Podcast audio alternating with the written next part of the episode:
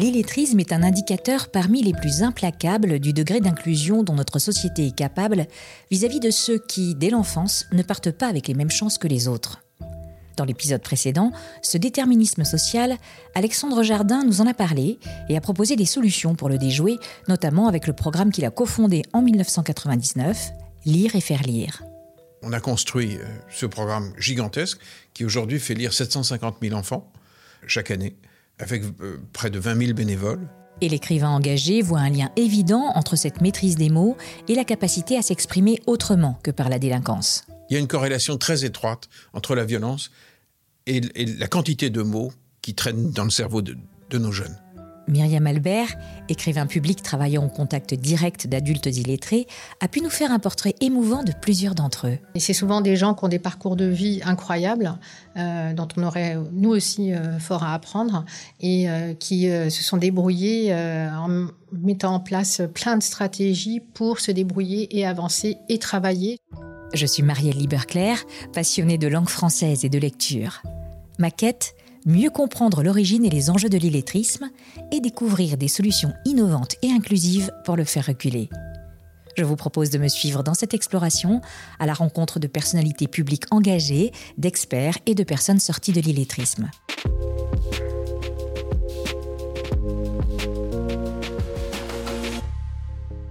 En quoi le fait de bien s'entourer peut vraiment faire la différence quand on est illettré? À quel risque est exposée une personne si l'entourage personnel ou professionnel n'encourage pas, voire même sabote son désir d'évolution? Et quelle appréhension légitime un entourage bienveillant peut permettre de surmonter? Les empêcher, immersion au pays de l'illettrisme, épisode 3.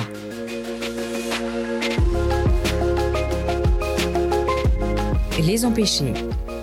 Produit par Prisma Media avec le soutien du programme Write Your Future, écrire votre avenir de Lancôme.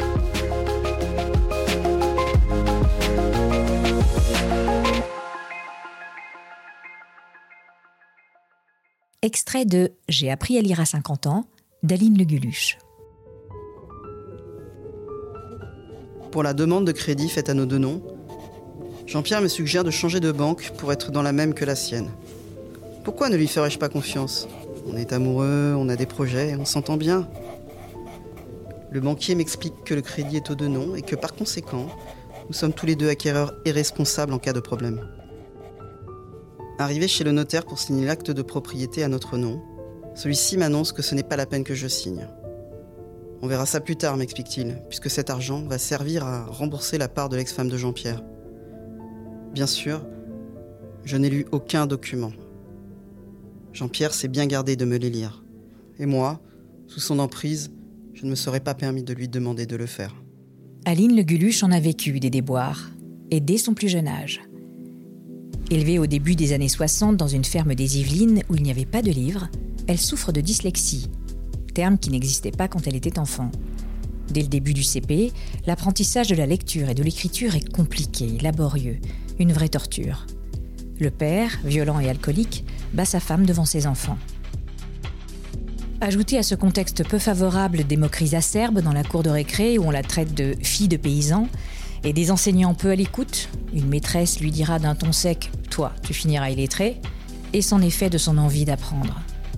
Déscolarisée très jeune pour aller travailler en usine, et peu encouragée par ses différents compagnons, elle se débrouillera jusqu'à l'âge de 50 ans. Avant de prendre son courage à deux mains et de faire une demande de formation dans son entreprise, lassée de vivre une demi-vie. Elle raconte son parcours dans son premier ouvrage, dont vous venez d'entendre un extrait. Le jour de notre interview, c'est une femme menue et élégante que je vois s'avancer vers moi. Un peu intimidée, sa chevelure rousse impeccablement coiffée, elle répond néanmoins à mes questions avec une simplicité, une droiture qui force le respect. Ce qui m'intéresse plus particulièrement ce jour-là, c'est de comprendre quel rôle son entourage a joué dans son déclic et son désir de mener jusqu'au bout son apprentissage de ses compétences de base à l'aube de la maturité. Le fait de devenir mère a eu un impact fort sur sa prise de conscience, dit-elle. Et c'est à ce moment-là, quand j'ai eu mes enfants, que je me suis dit, bah, il y a un gros problème, il faut que vraiment que je me prenne en charge. Et c'est là que j'ai relié le mot illettré à ma situation de jeune maman qui essayait de faire lire à mes enfants des, des premiers livres et que c'était pas possible. Aline Le Guluche réalise rapidement qu'elle veut être vue comme une maman à part entière et que son handicap peut affaiblir son autorité parentale, ce qu'elle refuse. Cacher son problème à ses enfants, cependant, n'est pas simple. D'autre part, il y a ce désir fort chez elle de leur permettre de grandir et d'apprendre à leur rythme, sans avoir le poids de responsabilités trop lourdes pour eux. Elle raconte avoir vu dernièrement dans ses déplacements dans des collèges des jeunes sachant lire et écrire avec des parents illettrés. Pour elle, le rapport parent-enfant est alors déséquilibré. Ce sont les enfants qui ramènent les informations à la maison et ce sont les enfants qui euh, dirigent un petit peu le foyer grâce aux informations. C'est ce que je voulais pas faire avec mes enfants, justement. Parce que les enfants, ça leur donne trop de pouvoir à leur âge. Et trop de maturité. Et un enfant, ça doit rester un enfant. Il doit grandir avec, euh, avec ses problèmes d'enfant et non pas avec les problèmes d'adulte. Dans sa vie affective passée, quand un compagnon réalisait qu'elle était illettrée, Aline recevait peu d'encouragement ou d'entraide de sa part. J'aurais aimé, franchement, que quelqu'un me prenne par la main lorsque parce que je me suis mariée la première fois, que voilà, ils me prennent par la main et qu'ils me disent bah tiens, je vais t'aider, tout simplement. Je vais t'aider. Je vais trouver des gens, si tu veux pas que ce soit moi, mais au moins je vais respecter ça et je vais t'aider. Je vais t'aider à évoluer. Bon, ça, ça m'est pas arrivé. Pire, certains d'entre eux n'ont pas hésité à profiter de son handicap pour l'arnaquer. Je suis retournée à l'école de moi-même. J'ai lutté pour retourner à l'école. J'avais 50 ans. Et là, j'ai découvert tout, j'ai découvert tous ces stratagèmes à lui de personnes très intelligentes, mais malveillantes, qui ont usé et abusé de, de mes méconnaissances pour pouvoir euh, me faire signer des choses que je n'aurais pas signées. Et lorsqu'on est illettré, justement, on est euh, beaucoup plus vulnérable à toutes, à toutes, ces, à toutes ces personnes euh, malveillantes. Et quand ce n'était pas du vol pur et simple, c'était des attitudes de dénigrement. Pourtant, à l'époque, avec la personne avec qui je vivais, le fait que je retourne à l'école, euh, ça ne l'intéressait pas. Il s'intéressait pas à ce que j'écrivais, il s'intéressait pas du tout euh, à ce que je faisais. De toute façon, il me disait que ça servait à rien. C'était trop tard, j'étais trop vieille. Mais je n'ai pas écouté. J'ai pas écouté du tout, j'ai écouté que mon envie de progresser. Malgré cet environnement toxique, Aline tient bon. Je suis admirative et le lui dis. Où a-t-elle trouvé la force? En se souvenant de sa mère, me dit-elle, aujourd'hui décédée. J'ai vu ma mère baisser les bras. Et j'ai toujours dit non, je baisserai pas les bras. Autant que j'aime ma mère, autant que je baisserai pas les bras. Donc euh, même encore quand j'y pense, j'ai envie de pleurer parce que c'était difficile de voir euh, une personne que l'on aime baisser les bras. Et j'ai toujours dit, je baisserai pas mes bras, je veux que mes enfants soient fiers de moi. Et ces enfants adultes sont eux aussi là pour elle. Mes enfants ont été d'un soutien, euh, comme d'habitude, hein. un soutien éternel. C'est des rocs, mes enfants. Mes petits-enfants étaient encore un peu jeunes pour ça. Mais mes enfants, euh, vraiment, quand j'ai eu mon CAP, c'était euh, mon fils m'avait acheté un stylo quand je suis retournée à l'école pour euh, pour marquer le coup. Son conjoint actuel est également d'un soutien inconditionnel. Maintenant, j'ai la chance de vivre avec quelqu'un qui me comprend, qui connaît mes problèmes, qui m'accepte comme je suis, avec tous mes combats. Et je remercie, je remercie euh, la vie. Quand Aline prend la décision de parler de son illettrisme au travail, c'est vers sa directrice des ressources humaines qu'elle se tourne. Une femme qui écoute son parcours de vie avec attention et va faire les démarches pour lui permettre de se former. Et ensuite, euh, au bout de ces six mois d'école, euh, j'ai fait un CAP d'hôtellerie en, en, comment on appelle ça, en, en VAE, voilà, je cherchais le mot.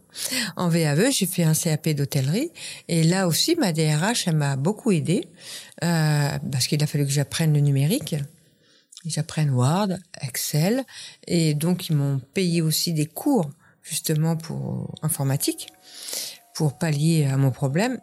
Cette DRH est une personne ressource importante dans l'envol professionnel d'Aline, qui n'hésite pas à dire que grâce à cette formation prise en charge par l'entreprise, au bout de six mois de cours, elle avait repris confiance en elle. Repris confiance en ses capacités.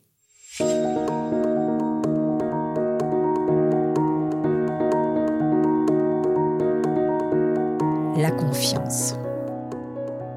Anthony, ex-illettré, insiste aussi beaucoup sur cette notion de confiance liée au fait de se découvrir capable de choses qu'il imaginait impossibles. Aujourd'hui, je me suis beaucoup amélioré. J'ai pris confiance en moi. L'amélioration, elle est là aujourd'hui parce que j'ai eu des personnes qui m'ont aidé, qui m'ont ouvert les portes. Anthony, c'est un prénom d'emprunt qu'il a choisi pour son témoignage, est un homme brun aux cheveux courts, 37 ans, plein d'énergie et d'humour. Derrière ses lunettes, des yeux vifs et brillants.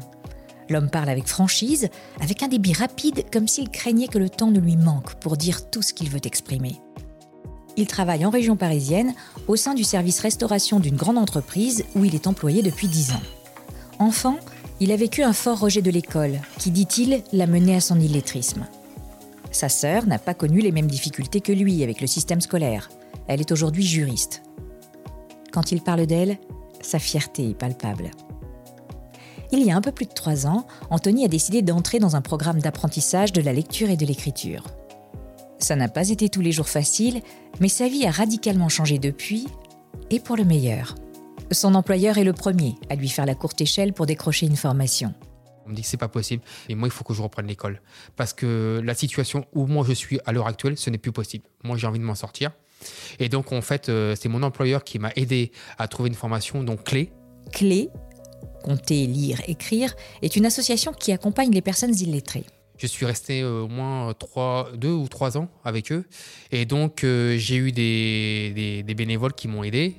Parmi ces bénévoles, une rencontre déterminante est son accompagnante, Audrey, une personne qui compte beaucoup pour lui. Audrey est à la fois une conseillère, une oreille, une amie stimulante qui accompagne avec constance sa démarche d'évolution. Avant elle, avant cet apprentissage qui lui redonne foi en lui-même, il n'arrivait pas à parler de son problème. Trop de honte. Et trop de peur aussi.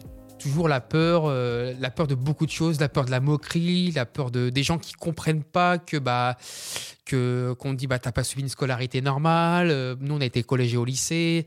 Ouais je sais, mais bon moi j'ai pas suivi. Pourquoi t'as pas suivi? T'as pas envie de raconter trop ton histoire parce que ça c'est honteux. Il y a plein de choses qui se passent dans la tête, euh, la peur. Il y, y a plein de choses et les gens n'osent pas la peur. Aujourd'hui, rassuré par l'accueil qui lui est fait dans les structures dédiées à la lutte contre l'illettrisme, il se dit qu'il aurait pu faire cette démarche plus tôt. Chaque jour, il est enchanté de voir ses progrès. Il lit d'ailleurs 30 minutes tous les soirs. Et de constater à quel point le fait d'avouer son illettrisme a permis d'enclencher un vrai processus de changement dans sa vie, notamment grâce aux associations. Franchement, faut bouger comme moi j'ai fait. J'ai eu peur, je l'ai fait. Et euh, il faut, faut, faire les choses parce que sinon, ça, n'arrivera pas tout seul. Non, je dis aux personnes, bah, faites-le, continuez. Allez, allez ouvrir, les portes, allez voir les associations, demandez de l'aide. Les gens dans les associations sont pas là pour vous se moquer de vous, sont là pour vous aider. Ils vont bien, ils vont bien vous accueillir. Ils sont pas là pour vous juger. Ils sont là pour vous aider. Et justement, avec de l'aide, on arrive à beaucoup de choses. Pour lui, la réussite de l'apprentissage passe par une forte volonté personnelle, et il n'en manque pas, conjuguée aux compétences et à la bienveillance des bénévoles qui vous accueillent tel que vous êtes. Comme je disais, ça m'a, j'ai pris confiance en moi énormément. Quand j'arrive à faire quelque chose, je suis content de moi, j'arrive. Donc euh, voilà, il y a que moi qui a fait le travail, c'est pas les autres qui l'ont fait. Les autres m'ont donné m'ont donné le courage de le faire, m'ont ouvert les portes. C'est moi qui les ai saisis. J'apprends pas pour les autres, j'apprends que pour moi-même. Donc euh, aujourd'hui, je suis très content de, ce que j'ai fait et donc on, va essayer de continuer et on va continuer. C'est ce que je souhaite à Anthony. Continuer à progresser, nourrir ce feu qu'il a en lui pour la connaissance, la lecture et la culture en général.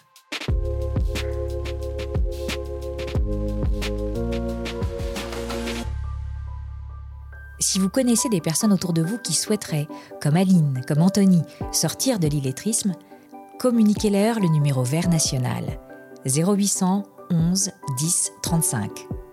0800 11 10 35. L'appel est gratuit.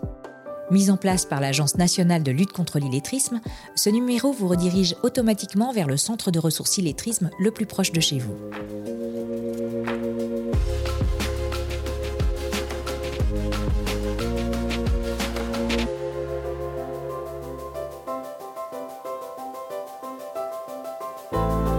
Anthony rêve aujourd'hui de se reconvertir pour devenir mécanicien ferroviaire.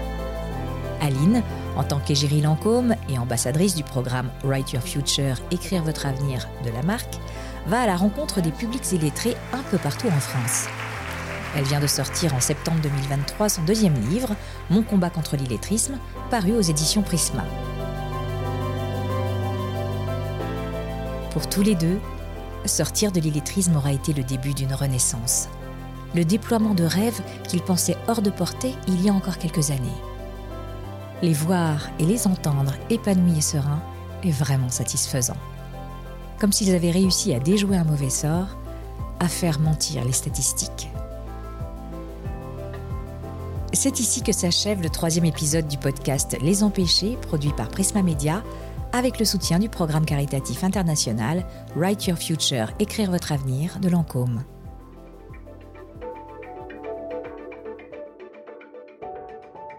Retrouvez-nous dès la semaine prochaine pour l'épisode 4 consacré à la vie professionnelle des illettrés. Près d'un illettré sur deux a un emploi, mais à quoi peut bien ressembler leur vie professionnelle? Où travaillent-ils?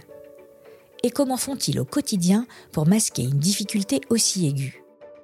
Nous aborderons ces questions dans le prochain épisode avec Jean-Pierre Améris, réalisateur des émotifs anonymes et du film télé Illettré, et avec Hervé Fernandez, directeur de l'Agence nationale de lutte contre l'illettrisme.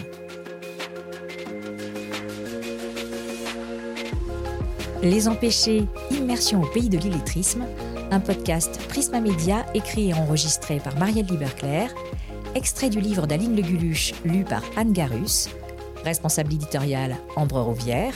Réalisation technique Lucas Wibo et Julien Louette.